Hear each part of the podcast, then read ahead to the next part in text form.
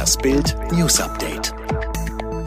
Corona löst laut OECD schlimmste Rezession seit 100 Jahren aus. Bürger, Unternehmen und Staaten müssen sich nach Einschätzung der Industrieorganisation OECD wegen der Covid-19-Pandemie auf äußerst schwere und langanhaltende Folgen einstellen. Es sei die schlimmste Rezession zu Friedenszeiten seit 100 Jahren zu erwarten. Höhere Verschuldung ist zwar nötig, so Chefökonomin Lawrence Boone, aber nur gezielt, um die Schwächsten zu schützen. Arbeiter auf WM-Baustelle in Katar wurden laut Amnesty monatelang nicht bezahlt. Rund 100 ausländische Arbeiter auf einer Baustelle der Fußball-WM 2022 in Katar sind nach Angaben der Menschenrechtsorganisation Amnesty International über sieben Monate lang nicht bezahlt worden. Katar wird immer wieder vorgeworfen, dass dort ausländische Arbeiter ausgebeutet werden.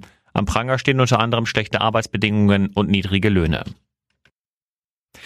USA fangen Russenbomber vor Alaska ab. US-Kampfjets haben vier russische Bomber nahe dem US-Bundesstaat Alaska abgefangen und eskortiert.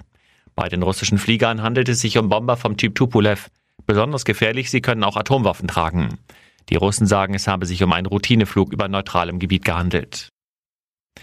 Beyoncés krasser Disney-Deal. Für Disney ist Beyoncé eine sichere Bank, deshalb will das US-Medienunternehmen ordentlich in die Tasche greifen, um den Superstar erneut an sich zu binden.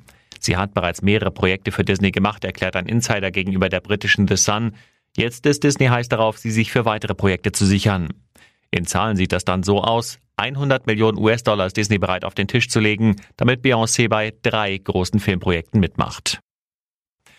Der FC Bayern München steht zum 24. Mal im DFB-Pokalfinale. Der Titelverteidiger siegte im Halbfinale gegen Eintracht Frankfurt mit 2 zu 1 und trifft damit im Finale am 4. Juli im Berliner Olympiastadion auf Bayer Leverkusen. Die Münchner, die mit 19 Pokaltriumphen Rekordsieger sind, kamen durch Treffer von Perisic und Lewandowski zum Sieg.